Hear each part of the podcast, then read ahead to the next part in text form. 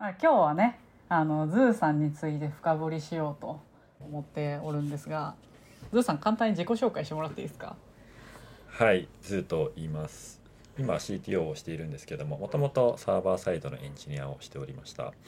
で2013年ぐらいですかね、新卒で DeNA に入りまして、最初研修があって、研修が確か4、5ヶ月ぐらいエンジニアの研修を受けて、その後、うんうんそうなんですよ当時はあの今ちょっとわからないんですけど当時はそのエンジニア未経験の人とかも含めてあそうだっえっと、エンジニアた採用していてで僕は割とまあ未経験より、まあ大学院自体が機械工学専攻だったので全くプログラミング知らないっていう状態ではなかったんですけど、うんうん。まあウェブアプリケーションを作ったこともなかったっていう状態ではあるので本当にこそうなんだ。う初めてはい、その研修で作ったっていうところになりますね。で5ヶ月ぐらい研修があってその後現場配属なんですけど僕はそのタイミングで EC 事業部に行きました。そのシステム開発を、まあ、EC 事業部内でゼロから作るっていうのがあって、まあ、そこのチームに入ったっていうようなところになりますね。だっ。たんだ。いや当時確かに未経験採用めっちゃやってましたよね。あんまりその経験者いなかったから。でもズーさんって博士途中で辞めて入ってきたんですよね確かそうなんですそうなんです。僕機械工学専攻で博士課程に進んだんですけど、まあ、2年行って中退して、えっと入ったっていう形ですね。そうだから本当はあれなんですよね。でそう一音。2010そう。2014年の内定をもらってたんですけどその1年早めて2013年に入社をしたっていうのがありましてあなかなか同期に私2014年の採用担当新卒採用担当やってたんですけどなんか一人繰り上げで早く入れるやつがおるっていうのはすごい覚えてる。どういうことってなったもん。そうですね。なんか、まあ、機械工学をやっていたんですけど少し大学の話をするとあの、まあ、大学にアントレプレナー道場っていう、まあ、特にこう学部とかじゃなくてオープンな講座があったんですよ。でその中でまあ起業家とは何ぞやとか起業家精神とは何ぞやとか、まあ、そういうようなことを学びつつあとはうんうん。チームを組んでビジネスプランを考えるみたいなこともやっていたりして。めっちゃいい。なんかね東大最近そういうこといっぱいやってますよね。そうですね、まあ、最近もそう。ですけど僕がやってたのはよでも10年くらい前ですけど。あそうか。もう最近じゃないんや。へー。えじゃあ起業家志望やったんですか？そうですね。起業家志望というよりはなんかサービス作るのとか事業を作るの面白そうだなっていう感覚がああってで大学のなんか貼ってあるポスターをもうそれこそ当時もアントレプレナーっていうことは僕初めてそこで見ましたしなんか起業家みたいな人も周りにいなかったし多分今って結構いると思うんですよね、大学うん。の中にも、そういうのなかったのでなので、うん。あ面白そうと思ってふらふらと、うんうん。そこのなんか講座を受けに行ったっていうところですね。なるほどな。でもやっぱそういう機会に恵まれてたんだ。でもズーさん DNA との出会いは夏のインターンシップでしたよね。そうなんですよ。なのであの実は DNA も僕その企画職っていうんですか？そのエンジニアじゃない方ので受けてたんですよね。そうなんですよ。なんかあでのバチバチにビジネスコンテストみたいなやつで来てましたよね。そうですそうですでそれでインターンに行ってその後新卒採用のこうまた選考プロセス行った時にまあ普通に進んでいってで最終面接でそれこそ前回も出てきた三原さん が最終面接だったんですけど はい。あの三原さん。にセ・リーグね理事長ね。そう今は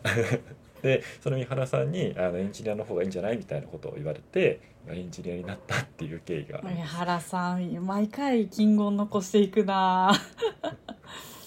そう。あもしかしてあれですか？あれ優はい。勝してサンフランシスコ行った組、あ僕サンフランシスコ行きました。うわい。いなあ、なんか当時あの最優秀チームはあのサンフランシスコご招待みたいな新卒採用で流行った時期やったんですよねそういう時そう。でそれでも行きましたし僕そのだから大学でやってたアントレプレナー道場みたいなつながりで、なんかそのビジネスプランコンテストも出たんですよ経産省主催の。へでそれも優勝してて実はそれの副賞でもあのシリコンバレーに行っていたので そう1年の間に2回。はい。そう行きました。えー、それがなんでえもう三原さんの一言でエンジニアになったんですかマジで。あでもエンジニアってのはそうですねなんかもともとこうものを作るっていうことが好きではあったので、まあ、機械工学に進んでるのもそういうこう背景があったので、うん。まあものを作るっていうことを考えた時になんかまあエンジニアになるっていうのはなんかソフトウェアエンジニアになるっていうこう選択肢はそもそも就職活動してる時はなかったんですけどまあそれを言われた時に楽しそうだなって純粋に思いまして、素直。うん、そう。だしまあなんかそうですね。なんかすごい説得力のある言葉だったんでしょうね。なんかっていうところとなんかこうまあ今から振り返ってみるとエンジニア職でよかったなというふうにすごく思っていますよね。なんかうん。いや羨ましいこれですもん。はまあ僕はい。なんか内僕自身やっぱ内向的な性格で、まあ、内向的なのになんでこれ、うん。ポッドキャストで話してるんだっていうのがあるんですけど、うんそれはほただあのんまにそう16パーソナリティーズとかやるとやっぱりこう僕自身内向的って出ますし、まあ、今のエンジニアチームももう大半の人が内向的って出るんですよ。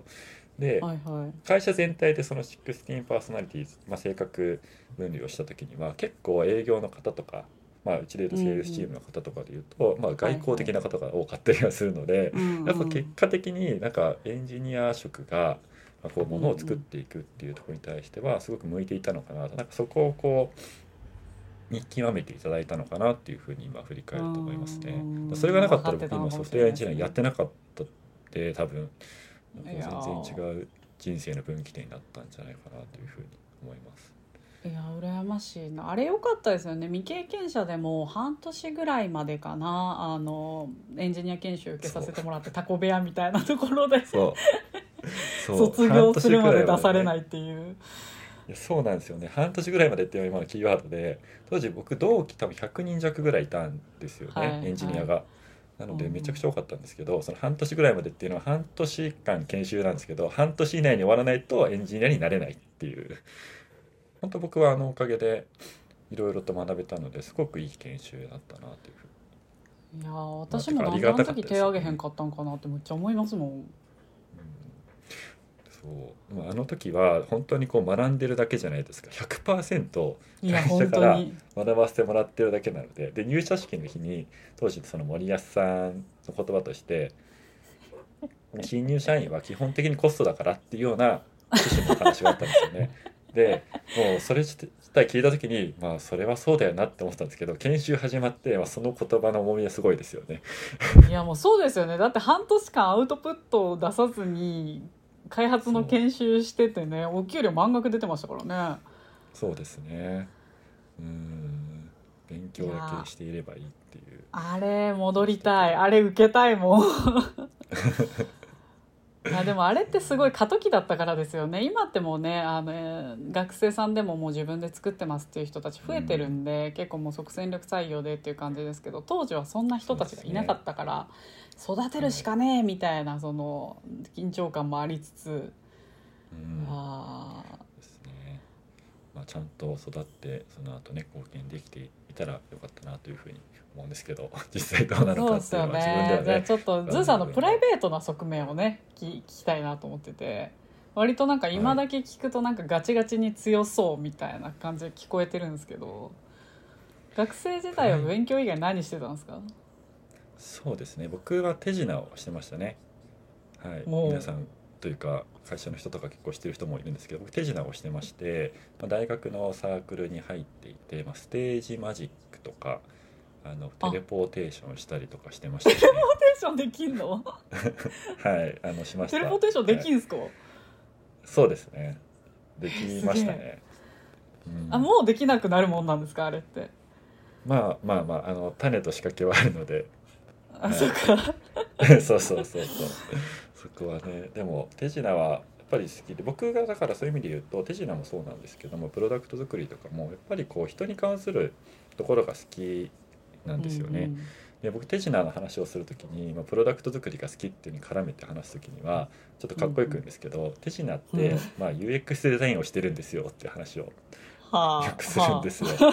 はい、何かわからないと思うんですけど、そう、うん。あのまあ、UX デザイン、まあ、ユーザーエクスペリエンスっていうことを考えた時にはお客さんをいかにこう楽しませられるかっていうのがこう手品の醍醐味だと僕は思っていましてそうするとこうずっと不思議なことばっかりやっててもだんだん慣れていっちゃうんですよね人って。なるほど。例えば。そうするとだんだん不思議じゃなくなるみたいな。だからあえて一回失敗したように見せかけた後に不思議なことをやるとかすると「えみたいな。失敗じゃなかったの?」みたいな驚きが出たりとかそういうのがあったりするので、まあ、そういうふうにこうどういうふうにこう見てくださっている方の感情をコントロールするかというか作っていくかみたいなところがまあ結構好きで。でそれってプロダクトにおいて考えるとユーザーの方がどういうふうにこうサイトに来てでその時にどういう気持ちで来てでそれにどういうふうに使っていった時にどういうふうな感情になってほしいとかどういうふうな状態になってほしいっていうのを考えていくのがまあ UX に近いのかなというふうに思ってまして、うんうん。なので結構大学からやってることでいうと手品やったりとか機械工学やったりとかまあ今ソフトウェアエンジニアみたいなところなんですけどなんかこう人のまあ行動とか心理みたいなところにずっと興味があるっていう感じですね。いやーだからずるいですよね。今もなんかズーさんって喋り方にさあのなんかやたら緩急つけたりあの高低差つけたりするじゃないですか。あれ絶対分かってやってますよね。はい、そう。僕は割と、うん、いろんな方の影響を受けるので受けちゃうんですねすぐ。なのでこの人の喋り方重厚感あっていいなと思ったらなんか1週間ぐらいずっとそういうふうに喋ったりとか、この人のなんかこう そうこうなんだろう軽い感じもいいなと思ったらそれに合わせて話したりとかするんですけどそういうのをちょっとうまく、はい、使えるようになりたいな私の大好きなねあの嵐の二宮さんの真似してる時期があったっていう噂は聞いたんですけど。そうですね。すごいおこがましいんですけどなんか嵐の方々昔テレビのね1コーナーであった番組でこうシェアハウスみたいなのをやっていた時に、まあ、嵐の中の2人の方が先輩のこう女優さんとかをこう迎え入れて、まあ、ゲストトーク,、まあ、トークをするっていう、ね。そうなんですよ。いやすごいんですよね、二宮さんのあの距離を詰める詰め方とかずっとこううん敬語で話してるのに、急に「えそうなの?」みたいなことを言い出すんですよね。でで敬語から急にタメ口になってでまた敬語に戻ったりするんですけどそれでなんかすごい距離が縮まった感じになるのとかなんかタメ口を使うタイミングとしてはやはり自分の感想をタメ口で言えばいいんだなっていうのには落とし込みましたよね。まあ独り言っぽくタメ口を聞くんですよねそうなんですよ。あそっかそうすればいいんだみたいな。そその人に話しかけてるかどうかわからないぐらいのことを言った後に「そうですよね」って聞き返すとなんかこうタメ口が一旦挟まってまたこう敬語に戻るっていうことができるのでそれはなんか意識して使うことがありますね。あなんかその手品とかかその良くないけど。はい、ね手品とか人の真似とかできる人って機能と演疫をつなあの使いこなしてる人だなと思ってて二宮さんがどういう話し方距離を詰めてるってことは誰でもわかると思うんですけどなぜ詰めてるかっていうのを言語化して自分の引き出しに入れて使うっていうのってある種なんて言うんだろうモノマネのフローの一つあのなんて言うんだろう順段階だと思っててなんかズーさんはそういうのがうまいなって思ってるんで。なんかズーさんの前で喋る時ちょっと緊張しますけどね。いやいや見られてんのかな？みたいな。見ちゃう。まあ見ちゃうっていうのはありますよね。人間観察みたいなのが好きみたいな人世の中にいると思うんですけど、僕も多分そっち側のはいはい。人間で、そう小さい小さくはないか中学校とか高校の頃とかもなんか公園とかでぼーっと人見てるのが好きだったみたいな変わった性格。なんか最近はいあのズーさんが言ってて面白かったのは僕は Keep Thinking できてるのだろうかって考えるって言ってたやつマジ受けたんですけど うちのバリューであのね、 Keep Thinking って考え続けようっていうのがあるんですけど、それが自分はできているのかっていうのを最近ずっと考えてますっていう話しててこれはなんかあのどこから突っ込んだらいいのかなってすげえ思ってたんですけど そうやって自分と向き合ってるんですよね。そうですね。だから自分とやっぱ向き合うのって、まあ、すごくやっぱ難しいと改めて思っているんですけどやっぱこう、うんうん。そのキープシンキングの話も、まあ、比較